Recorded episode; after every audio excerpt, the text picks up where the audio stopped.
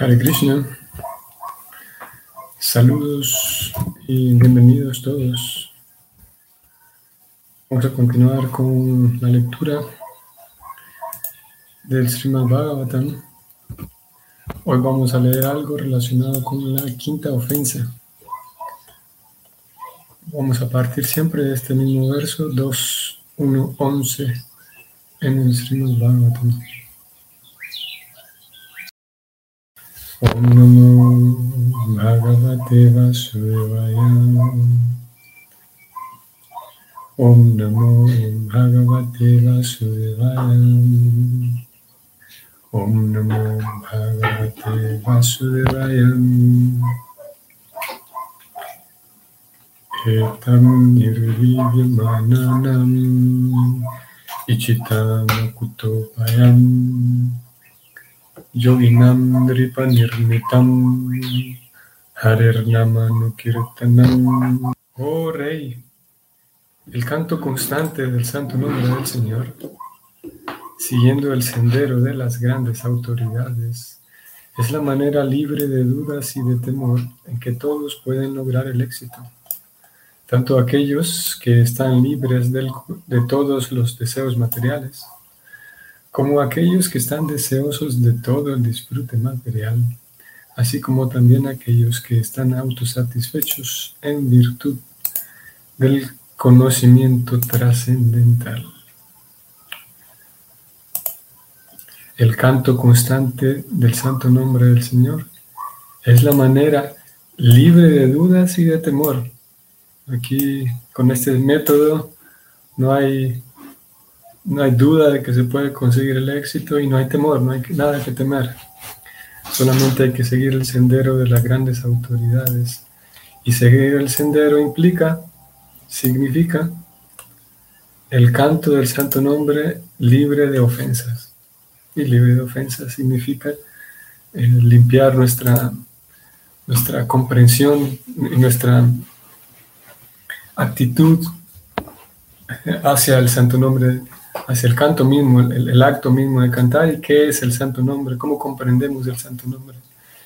En la medida en la que hay comprensiones distorsionadas, como lo hemos venido viendo, pues el canto no puede, eh, por mismo, mismo que cantáramos, mismo que recitemos el santo nombre, lo recemos, eh, debido a las comprensiones erróneas, distorsionadas, entonces no se puede conseguir un resultado, el resultado que se busca y por lo tanto no se puede llegar al éxito, como dice aquí el, verso.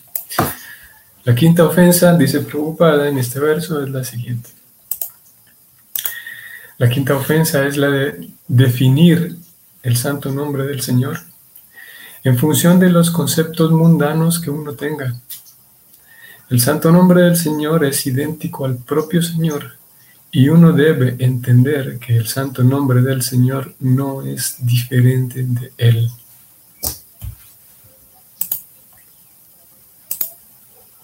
Definir el santo nombre del Señor en función de los conceptos mundanos que uno tenga. Esta ofensa es un poco más, a, ver, si, comparamos, por ejemplo, la primera ofensa que es difamar eh, a los devotos, ustedes recuerdan, difamar, y, no recuerdo qué otra palabra Prabhupada usaba, pero si comparamos ambas, esa primera con esta, podemos notar que hay una este es más sutil, el poder, yo podría decir, bueno, voy a mirarme a mí mismo, a ver si estoy difamando, si estoy haciendo así, sí, si estoy difamando a un devoto, a una devota. De alguna manera eso es más fácil de percibir que percibir eh, esto otro. Prabhupada dice definir el santo nombre en función de los conceptos mundanos que uno tenga. Porque claro, todo lo que, toda la información que recibimos naturalmente pasa por los conceptos mundanos que tenemos. Lo comprendemos a través de los conceptos que tengamos.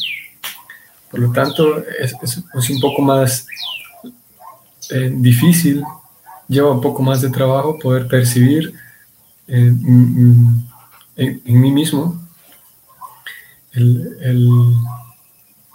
esta, ofensa, esta, esta mentalidad.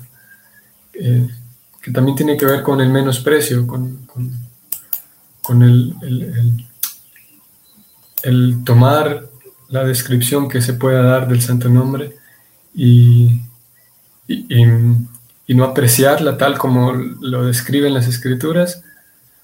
No apreciarla como la describen las escrituras significa que las escrituras lo definen que es el santo nombre es idéntico al Señor. Es estar en presencia del Señor cuando se canta el santo nombre. Pero debido a que puede, puede estar presente esa, eh, eh, debido a la contaminación del corazón, entonces puede estar presente esa actitud de menospreciar. Entonces, en lugar de tomar el santo nombre como aquello que realmente es, que es la presencia del Señor, es, el, es idéntico al propio Señor, entonces yo lo que hago es que lo defino y saco algunas interpretaciones de acuerdo a mis propios paradigmas, a mis propios conceptos. Y esto, esta quinta ofensa, por ejemplo, lo vamos a ver bastante similar a la octava ofensa.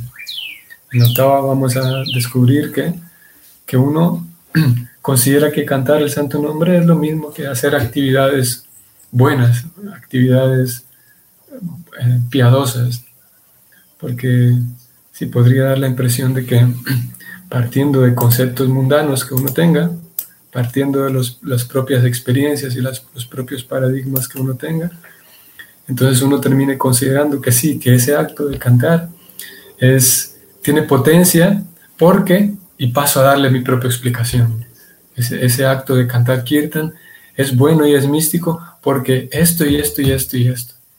Entonces yo defino, puede ser que incluso tenga aprecio por el kirtan y por el canto, pero eso puede ser de manera consciente o de manera inconsciente, que yo estoy dando toda una definición, toda una explicación basada en mis propios paradigmas, en mis propias experiencias. Mientras que las escrituras dicen, no, el canto del santo nombre, ya sea en Kirtan o en Yapa, es potente espiritual, espiritualmente, y da un resultado espiritual. ¿Por qué? Simplemente porque es idéntico al Señor.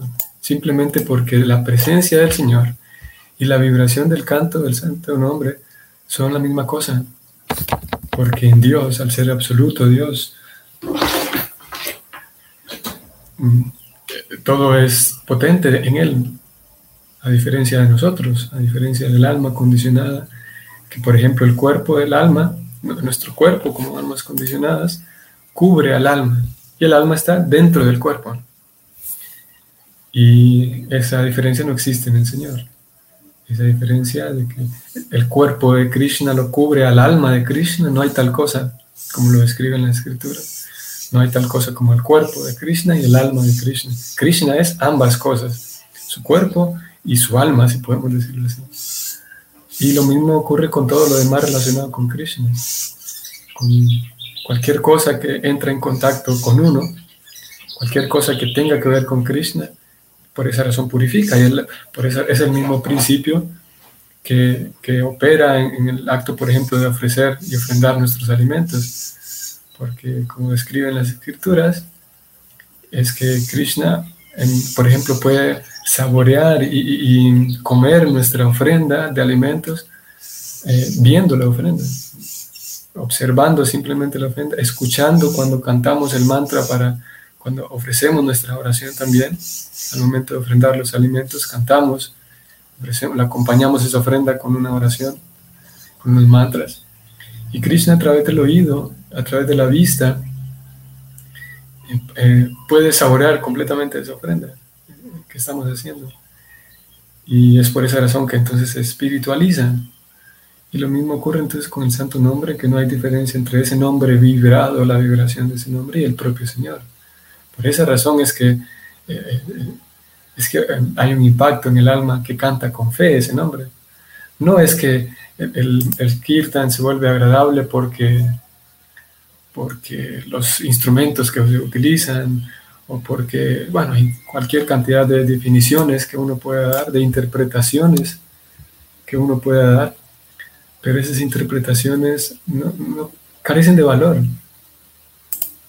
Obviamente que siempre que esa es una característica del alma condicionada de cualquier persona, cualquier persona considera que sus ideas son geniales, que sus opiniones son importantes. Por lo tanto, cualquier persona que dé una, una definición de lo que sea, seguramente estará confiada en que esta definición, qué buena que es. Pero cualquier definición que demos, que podemos tener confianza en que es una, una buena definición, una buena idea que se me ocurrió, eso es una actitud, como lo describe esta quinta ofensa, es una actitud que, que me, distancia de la verdadera potencia del santo nombre.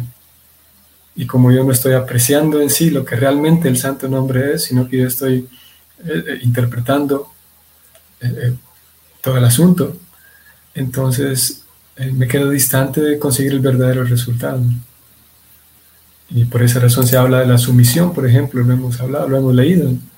La sumisión que consiste en recibir aquello tal como se me está dando. Tal vez yo no, lo comprendo, eso es otra cosa. Tal vez yo no lo comprendo, este punto del que estamos hablando, por ejemplo, el, que el, el, nombre del Señor no es diferente de Él. Posiblemente yo escuche ciertas afirmaciones como esta, que yo no la comprendo en sí, cómo es que, cómo es, que es, pero sé que si, como dicen las escrituras, si continúa el proceso, eventualmente voy a comprender esas, esas afirmaciones, esa, esa teoría.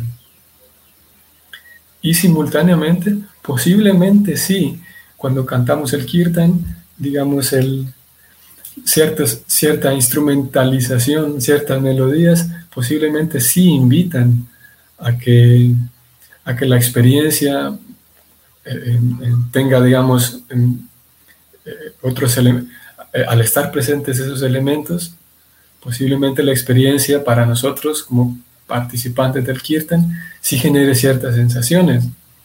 Y eso es, natural, como por ejemplo si hay percusión todos podemos percibir eso, no requiere mucha, mucha investigación para saber que los instrumentos de percusión, por ejemplo, como tambores, siempre van a invitar a que la persona tenga deseo de bailar, de, saltar y de la, euforia. Eso es natural.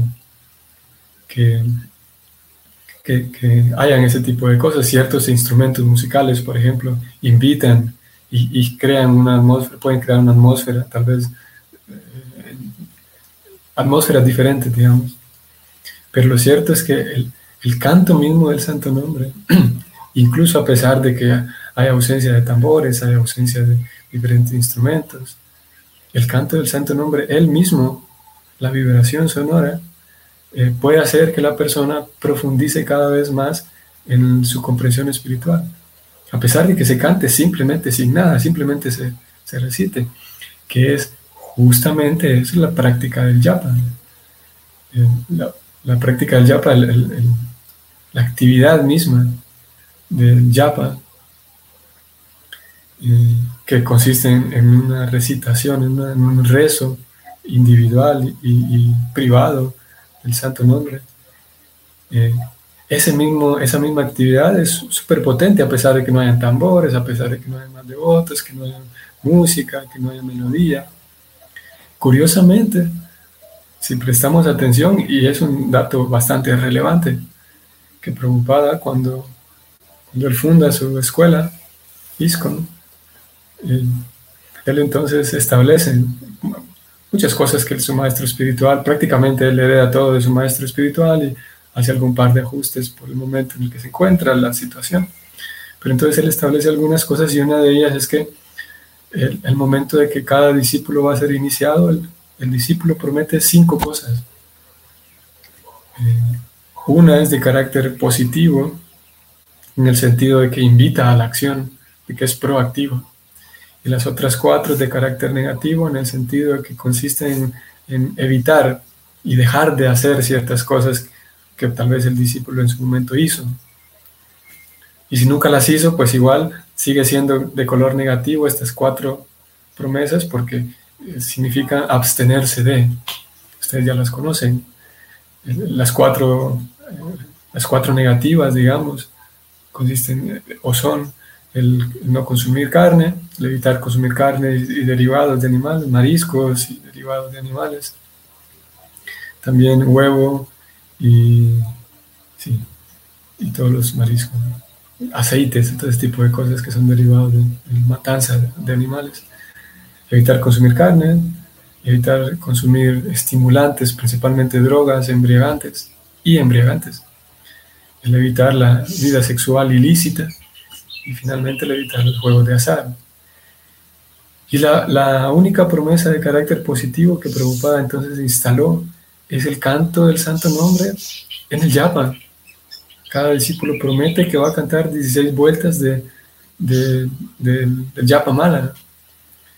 Y curioso, es curioso y es relevante, súper relevante al mismo tiempo, porque Prabhupada pudo haber dicho, pudo haber pedido a sus discípulos al momento de la iniciación que prometan que todo el tiempo van a ir al templo, por ejemplo, que nunca van a dejar de asistir al templo, o que prometan que que siempre van a leer sus libros, por ejemplo. Que Prabhupada quería y esperaba y, y podemos decir que no solamente animaba, sino casi que exigía que sus discípulos lean los libros, que estudien. Pero ni siquiera eso pidió como, como, como promesa al momento de la iniciación. Lo único que pidió es el canto de, de las 16 vueltas en el yapa.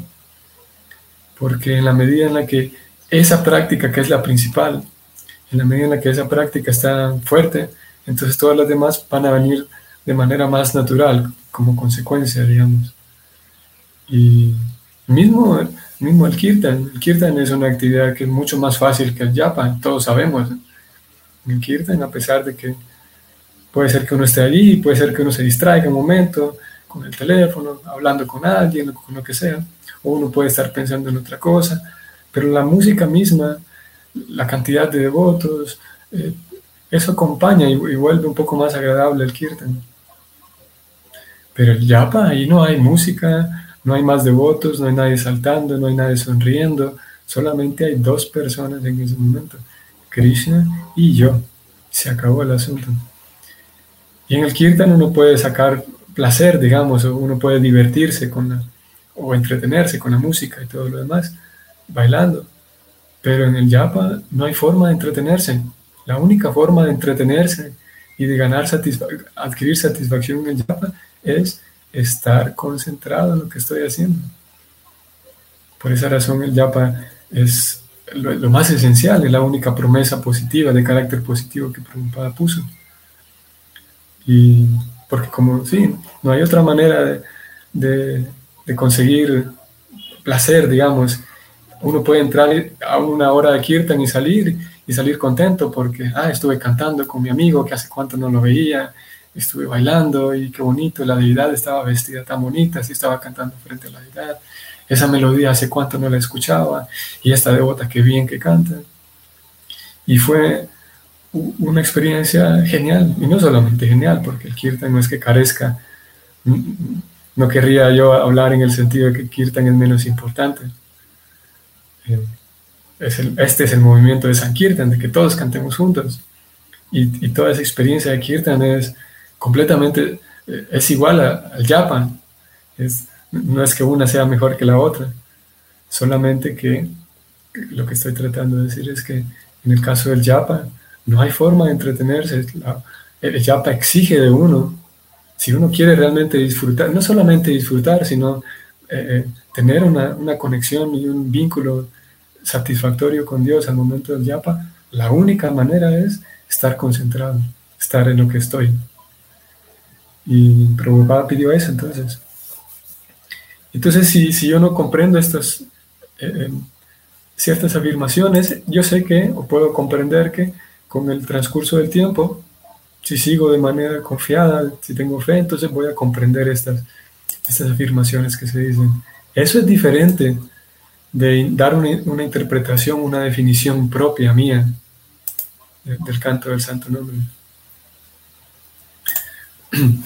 Saludos, Yen Mesa.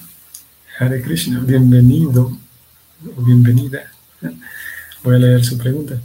Hare Krishna, con respecto a la fe, como es fluctuante, la manera de forjar una fe firme es por medio del conocimiento principalmente. Mm, el, conocimiento es necesario. Mm, yo no diría que principalmente, porque la, de acuerdo con la opinión de Prabhupada, podemos ir allá brevemente.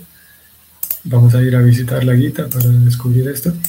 Prabhupada dice que sí, que la fe viene con el conocimiento, pero no principalmente con el conocimiento. Vamos a ver. Bhagavad Gita 9.3. Prabhupada habla de que la fe se construye principalmente de la compañía de aquellos que tienen fe. 9.3 de la Gita. Krishna habla de quienes no tienen fe. Ustedes conocerán esta palabra, Srada. Srada. Y Krishna habla de Asrada, una persona que no tiene fe. Asrada Dana Krishna dice entonces aquellos que no son fieles, que no tienen fe, en este servicio devocional no pueden alcanzarme. Lo mismo que venimos diciendo, si alguien no tiene fe en el santo nombre, no va a poder realmente eh, conseguir el beneficio real del santo nombre. Por lo tanto, dice Krishna, ellos regresan al sendero del nacimiento y la muerte de este mundo material. Vean que aquí es, es un tema aparte, pero bueno, voy a señalarlo eh, preocupada, ya que Krishna habla de los infieles, los que no son fieles, y el, concepto de la infidelidad, como la presenta la Gita, es diferente a la infidelidad que generalmente, popularmente se conoce, la infidelidad de, de, engañar a alguien, una pareja que es infiel. O en el caso de ser infiel a Dios sería como tener otros dioses. Pero la infidelidad, como la comprende la Gita y la usa, es que es alguien que no tiene fe. Los infieles son las personas que no tienen fe. Entonces, preocupada dice lo siguiente, los infieles no pueden llevar a cabo este proceso del servicio devocional. Ese es el significado de este verso. Aquí está la respuesta clara y concisa. La fe se crea mediante la relación con los devotos. Y para tener confianza, para tener fe, si es necesario el conocimiento trascendental. Vamos a ir allá entonces a... Vamos a echarle un vistazo nada más al, al capítulo 4 que se titula El conocimiento trascendental. Esto lo hemos señalado ya en varias ocasiones. Como Krishna, eh, desde el capítulo 3 titulado Karma Yoga, como eh, describe una progresión de tal forma que uno pueda pasar de simplemente hacer karma a realizar actividades con conciencia espiritual. El capítulo 3 habla de las actividades ritualísticas, vamos a decir, y el capítulo 5 ya presenta entonces Krishna una acción que es espiritual, una acción con conciencia de Krishna. Y para que eso suceda, para que ese, ese, em, ese traspaso de actuar simplemente a actuar con conciencia espiritual, para que eso suceda es necesario el conocimiento trascendental. Y, bueno, en, ese sentido sí es necesario el conocimiento trascendental, Jen, porque en compañía de los devotos, ya que Prabhupada dijo que la fe se crea mediante la compañía de los devotos, con los devotos voy a aprender el conocimiento trascendental, sin duda, pero con los devotos también voy a ver, con los devotos que tienen fe, obviamente, con la compañía de esas personas, voy a ver de que esto sí funciona, eso es principalmente lo que necesitamos. Necesitamos ejemplos de personas que sí, que yo puedo ver que esas personas están felices, están satisfechas.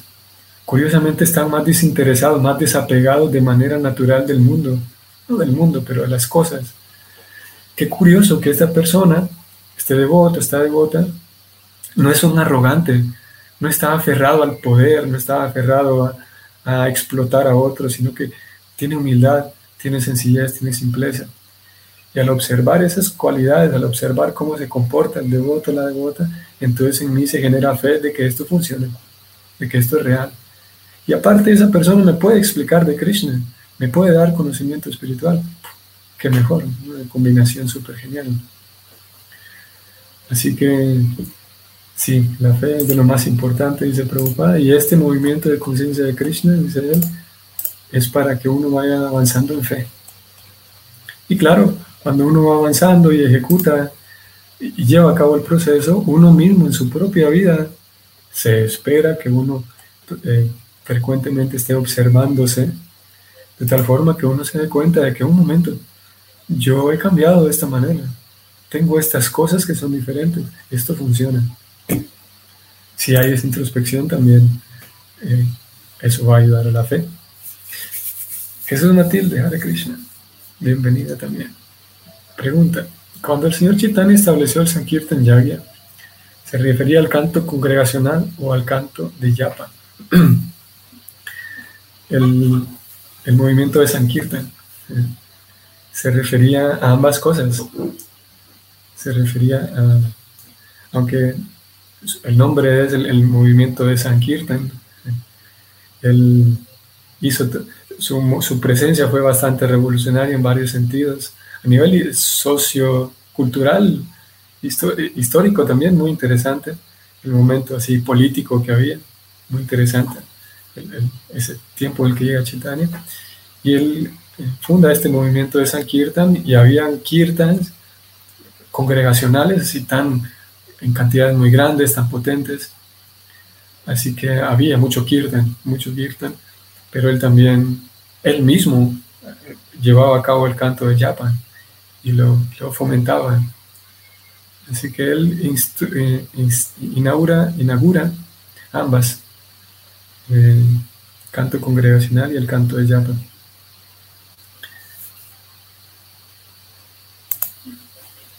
Mm, quiero leer entonces, voy a quitar esta pantalla para compartir la otra completa en estos dos minutos que quedan voy a compartir eh, cómo Preocupada describe la quinta ofensa en el néctar de la devoción. La, pone de manera más simple. Preocupada dice, néctar de la devoción, número 5, considerar las glorias del santo nombre, considerar que las glorias del santo nombre son un producto de la imaginación. Claro, yo podría considerar que, que esto que se describe del santo nombre no es lo real. Yo podría dar mi propia interpretación, como ya vimos, o podría pensar que esto es la interpretación de alguien más. Es, es una exageración, es un, como lo hemos dicho varias veces ya. Yo podría considerar que esto que se escribe aquí solamente lo escribieron para, para o, o, ya sea porque a alguien se le ocurrió, que, que es así, porque a alguien se le ocurrió inventarse que el canto del santo nombre es igual que Krishna, o número dos, eh, yo podría considerar que esto es una exageración, que alguien se lo inventó solamente para que los estudiantes del Bhakti tengan fe, pero en realidad es, nada más una, una estrategia, un, recurso literario para que el, lector gane más fe. Pero en realidad no es así. Yo podría considerar eso, de que todas estas cosas que se describen del santo nombre son, son exageraciones, son cosas muy grandes y que parten de la imaginación de algún de alguien que escribió estos libros. Ya sea eso en relación al canto nombre o en relación a otras cosas, otras cosas que se describen del bhakti, otros pasatiempos de Krishna, todo eso entra en esta ofensa también. Considerar que las historias de Krishna son exageración, son imaginación. Voy a leer así brevemente algunas eh, breves citas que tengo aquí también. Esto es en una iniciación en Londres, ¿en qué año? 1968, mm, no, en Montreal, ¿verdad? 11 de agosto. Están leyendo las ofensas y después de leer la cuarta ofensa, que es blasfemar la literatura védica, eso ya lo vimos, lo vimos ayer. La quinta ofensa, vean qué interesante cómo la leen aquí. Es ofensivo considerar las glorias del santo nombre exageración, como hemos venido diciendo si uno considera que esto es una exageración, es una interpretación de alguien que le puso, como dicen en México, le puso más salsa a los tacos. Que sí, que esto es espiritual, pero a veces le exageran solamente para animarlo a uno. No, no ese es el caso. Lo que se describe es algo real. Aquí no hay, no hay necesidad de estar inventando cosas para que, para que el estudiante tenga fe. Seguimos. Mm. Déjenme ver aquí en esta otra cita. Ajá, nuevamente. el devoto, estoy ahora en qué fecha? 68 también, primero de diciembre, iniciación en Los Ángeles. Y entonces el devoto Rebatinandana lee la quinta ofensa para que Prabhupada le explique. Y él dice, la quinta ofensa es interpretar el santo, o los santos nombres de Dios. Y Prabhupada dice, sí, no hay interpretación en el santo nombre. Tal como Krishna. Eh, los filósofos mayavadis pueden decir que, tal como Gandhi escribió, Gandhi dijo que Pandava significa los sentidos, Kurukshetra significa este cuerpo, Krishna significa la mente. No, así no dice Prabhupada. Esa es una interpretación sin sentido. Krishna es Krishna. Dando un ejemplo concreto, Prabhupada, de cómo alguien daba sus propias interpretaciones. Vean qué interesante también, como dijimos. Aquí Prabhupada está señalando una interpretación de, ciertos conceptos filosóficos. Esta ofensa no solamente aplica a, en sí a interpretar el Maha Mantra, sino a dar interpretaciones rebuscadas, digamos, de otros elementos también dentro de la teología. Vamos a leer uno más. Esto es de iniciación también, 20 de octubre del 68 en Seattle. Vamos a bajar un poco más. Número 3, aquí está, número 4. Digo número 5. Número 5, interpretar los nombres de Dios. Sí, dice preocupada. Tal como hemos estado, como nosotros estamos cantando Hare Krishna. Y el otro día un muchacho eh, estaba diciendo que esto era algo simbólico. Dijo Prabhupada, entre comillas, algo simbólico. Esto no es simbólico, dijo Prabhupada, esto es Krishna. Estamos cantando Krishna, dirigiéndonos a Krishna. Hare significa dirigirse, una, dirigirse a la energía de Krishna. Y nosotros estamos orando que por favor ocúpenme en su servicio. Esto es Hare Krishna. No hay otra interpretación. Oh energía del Señor. El mantra Hare Krishna es una oración que dice, oh energía del Señor, oh Krishna, oh Ramachandra, oh, oh Rama por favor, ocúpenme en su servicio. Eso es todo. No hay interpretación, segunda interpretación. Ok. Entonces ahí, esas son algunas de las citas que podemos leer, algunas de las reflexiones en relación a esta quinta ofensa, que como dijimos, eh, de nosotros, de manera consciente o inconsciente, estamos con este tipo de mentalidad, lo que ocurre es que em, quedamos distantes del verdadero resultado, quedamos distantes de aquello que se describe que al cantar el santo nombre uno percibe la presencia de Dios y uno limpia su corazón y eh, eh, resultados quedan distantes para alguien que tiene esta, estas actitudes, de la, en este caso la interpretación. Estimados Vaishnavas.